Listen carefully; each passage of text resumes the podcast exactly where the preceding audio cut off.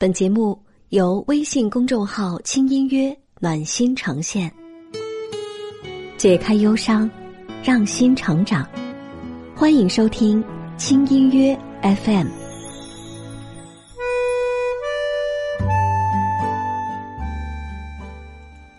轻音乐陪你成为更好的自己。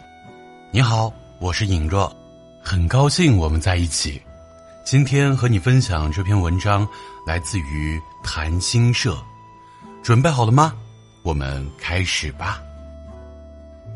二十二年前，你在做什么？可能还没出生，可能刚牙牙学语，也可能已经坐进课堂，开始一点点探索世界。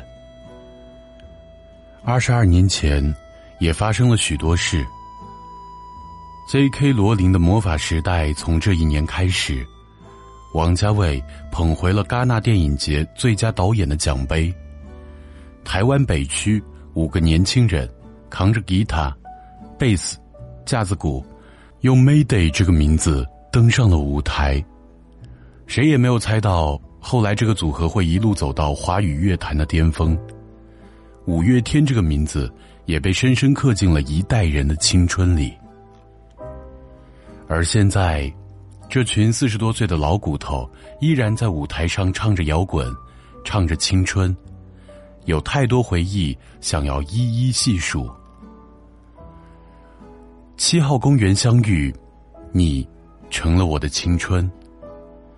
斗转星移二十二载，时代大浪淘沙，当初那些和五月天齐名的团队，解散的解散，消失的消失，遗忘的遗忘。唯有他们成了乐坛一棵屹立不倒的常青树，连续发行九张专辑，五次拿下金曲奖，在鸟巢举办十一场演唱会，成为鸟巢开演唱会次数最多的歌手乐队。阿信的博客里曾有人问他：“从组团到现在，你的坚持一直都没有变吗？很想知道你的原动力是什么。”阿信回答：“我爱音乐。”也爱跟其他几个人混在一起，于是很多的事情就变成了自然而然。一样的兴趣，率真的友情，是支持他们走到今天最大的动力。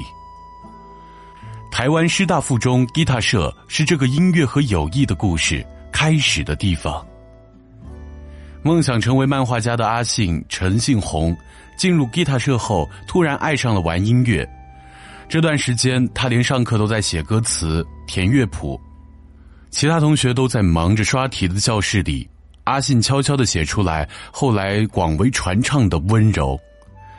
跟不爱读书的阿信相反，后来五月天团长兼吉他手怪兽是一个数学考满分的学霸，父亲一直期盼他未来可以成为律师，继承自己的事务所，可怪兽却选择了组乐队。父亲非常的不理解，他态度坚决，说阿信很有才华。高一下学期，阿信和怪兽接手了吉他社的正副社长，决心把吉他社发扬光大，优化社团，扩大宣传。吉他社和音乐在他们手里玩得风生水起。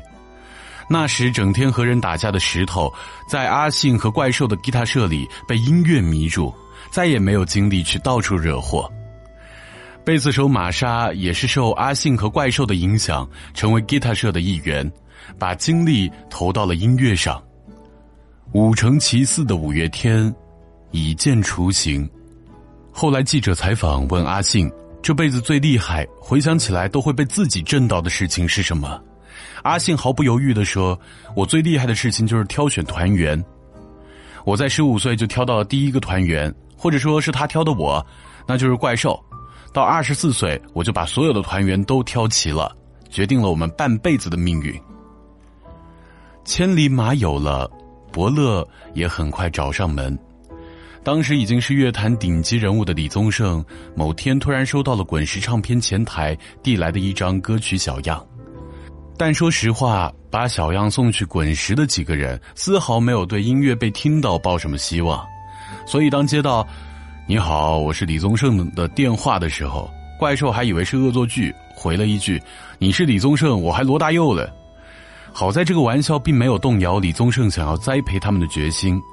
一九九八年六月，五月天加入滚石，以校园乐队的形式正式出道。李宗盛说：“如果你们不自己做音乐，那就不叫一个乐队。”他给了这五个年轻人最大限度的创作自由，词曲、演奏、制作都不加干涉。一九九九年七月，五月天交出了独立完成的作品——第一张创作专辑。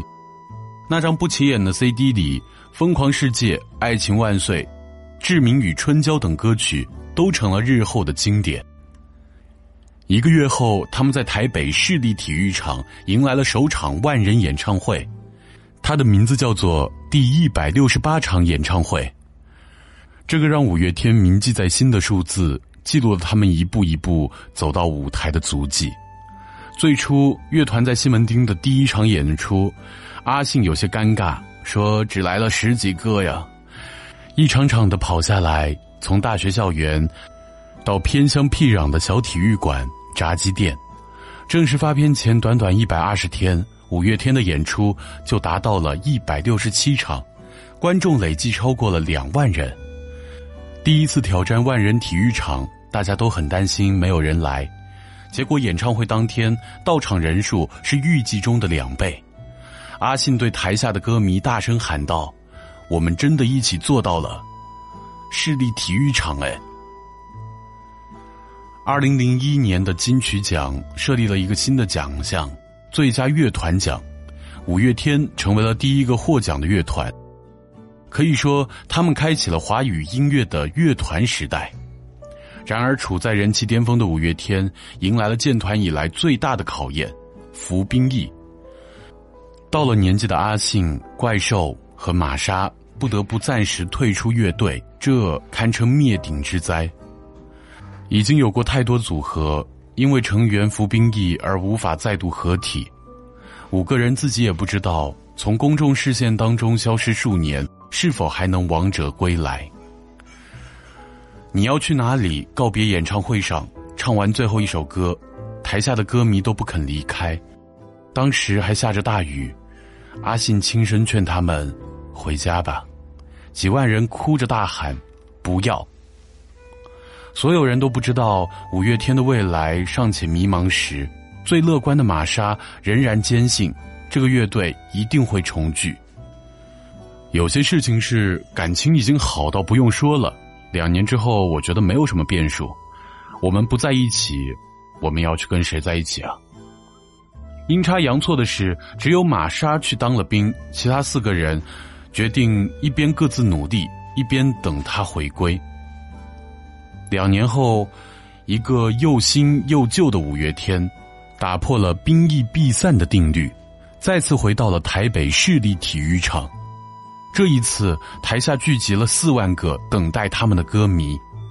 这一次，阿信跟大家约定，从二零零三年八月十六号开始，五月天要永远继续的陪大家向前走。答应歌迷一直走下去的五月天，开始推翻过去积累的一切，开辟新江湖。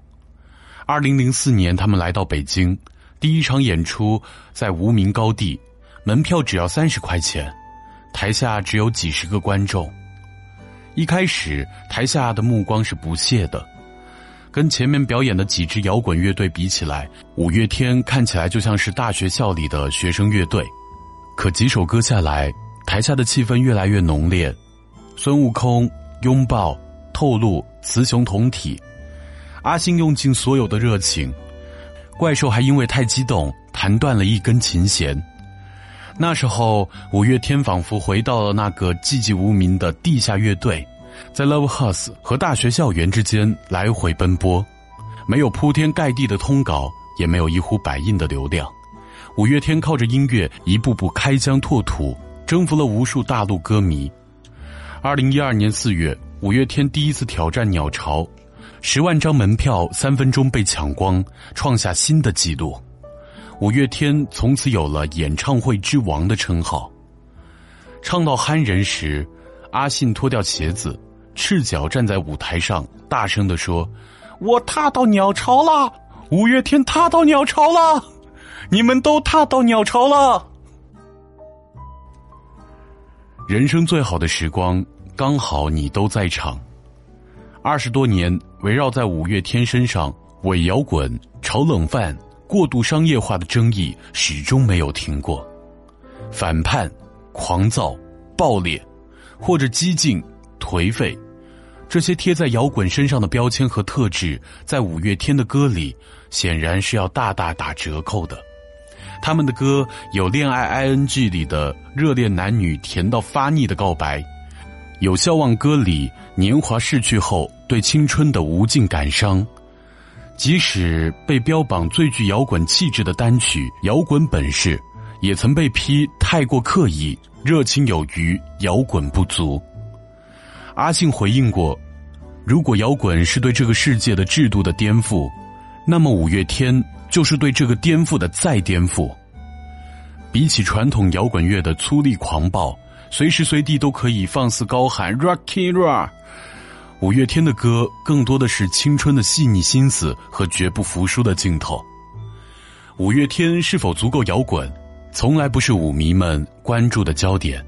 重要的是，他们始终是青春岁月里最懂自己的人。疯狂世界写满叛逆和迷惘。是青春时代第一次跟这个世界硬碰硬后的落败，连愤怒都带着些幼稚和青涩。我好想好想飞，逃离这个疯狂世界，那么多苦，那么多泪，那么多莫名的泪水。这首来自他们首张专辑，比起后来人气满满的知足倔强，多了一点绝望阴郁。正像网友们所感慨到的。为什么一九九九年发行的歌曲，在二零一九年二十年后看起来，还是那么符合当前的世界和我们现在的状态？五月天的身上总是有种魔力，他们的歌是唱给大多数人的，但又总能恰如其分的击中每个人心中最柔软的地方。这个世界全部的漂亮，不过你的可爱模样，你让我举双手投降。跨出了城墙，长出了翅膀。你是谁？叫我狂恋，叫我勇敢的挑战全世界。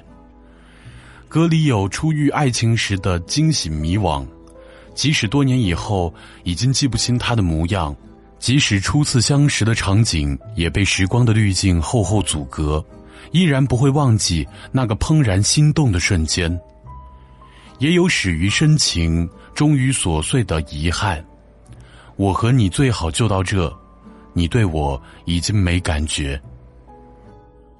五月天把它唱给春娇和志明，也是唱给无数个在爱情里无路可寻的男男女女。这对台湾俗语里的主人公，让五月天第一次火遍台湾大街小巷。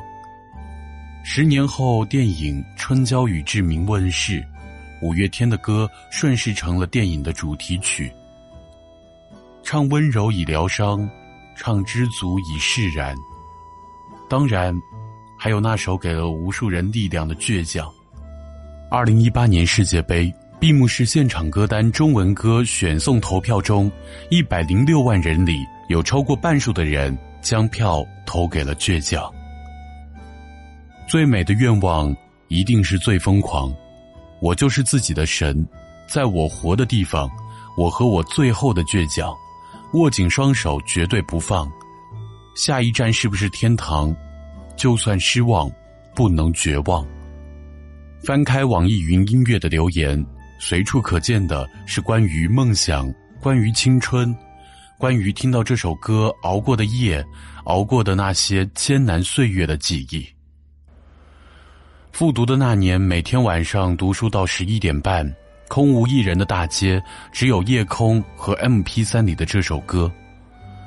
后来的后来，结局并没有理所当然，但伴随这首歌，还有那段时光，给我前进的动力一直都在。三年前听着他准备高考，三年后听着他准备考研，谢谢你五月天。原本天南海北的人们，好像因为这首歌被联系了起来。原来大家都曾在不肯低头的时候，听过一首倔强。我不怕千万人阻挡，只怕自己投降。倔强里有一个五月天，也有无数个为了梦想受尽煎熬却始终向前的年轻人。后来听歌的人长大了，初心不在，热情被逐渐耗光。为了自我保护，人们在自己和世界之间建起了一层厚厚的壳。成年人习惯了微笑着安静、失落、崩溃，可五月天总能一眼看穿你的孤独和无人可诉的寂寞。你不是真正的快乐，你的笑只是你穿的保护色。在你崩溃落泪时，轻轻拍下你的肩膀，安慰你说：“你值得真正的快乐。”为什么那么爱五月天？有人回答：每次觉得自己像条咸鱼的时候，听五月天的歌，就觉得自己还是那个热血沸腾、有梦想的我。也有人说，因为五月天，我们得以相信这个世界上真的有人百分百热爱音乐，真的有人愿意坚持二十年去做自己喜欢的事。真的有一种兄弟关系可以一直不变，真的有一场演唱会是可以从头开始听，真的有无数种美好是具象化的。不管是不是舞迷，对每个听过五月天的歌的人来说，五月天就像是一位已经相识已久的老友。痛苦、快乐，还是困顿、迷茫，他们始终都有一首歌，给你安慰。那群青春的信徒都长大了。如果当年阿信和怪兽没有在师大附中相遇，那五月天会在哪里？如果当年五月天没有和舞迷相遇，那五个大男孩和一群粉丝的故事，又要如何演绎？我不敢想象，我的青春里如果少了五月天会怎样。陈奕迅在五月天首张专辑二十年的纪念会上说：“你们都说我是歌神，如果我是歌神的话，那么五月天就是一个宗教。”每次五月天的演唱会，在歌迷看来都是一个仪式。唱《温柔》时，阿信对台下坐着的几万粉丝问：“有带手机吗？打电话给你喜欢的人，把这首《温柔》传给他。”所有人都拿起了手机，演唱会被一块块亮起的屏幕和人潮中涌动的情绪所浸染。台上的阿信声音在星光海里静静流淌，台下的粉丝早已泣不成声。唱离开地球表面的时候，大家通通站起来，和台上声嘶力竭的阿信一起又蹦又跳。唱憨人，往往是阿信唱上半段。粉丝一起唱完后半段，别出心裁的主办方分发统一的荧光棒，收到信号感应后，荧光棒会随着音乐的节奏和舞台的灯光一同变化。甚至因为粉丝太过投入，不断要求返场。二零零九年台北演唱会，五月天一连四场全部超时，被罚款。管理方不得不把电闸拉了才能停止。我们一同完成演唱会，而不是你们来听我的演唱会。对歌迷来说，他们都在才是完整的青春。燥热夏季蝉鸣的午后，藏在被子里的 M P 三。教室多媒体电脑前，为了点一首歌，不断争抢打闹的同班同学。那些生命里来了又去的人，那些无疾而终的感情，无处安放的多愁善感，这些关于青春记忆细碎繁琐的片段，总是会有五个男孩远远驻足观望的身影。与其说歌迷信仰的是五月天，不如说歌迷与五月天共同信仰的是每一首歌的背后独属于自己的青春。后来的我们里面唱。后来的我们依然走着，只是不再并肩了，朝各自的人生追寻了。无论是后来的故事怎么了，也要让后来的人生精彩着。后来唱歌的人和听歌的人都老了，五个男孩褪去了青涩，踏上了发福中年大叔的行列。听歌的人兜兜转转，也有了各自的生活，耳机里开始放着越来越多人的歌。歌迷对往昔的缅怀逐渐大过对新作的期待。的确，五月天也开始和歌迷一样，不断的回头望。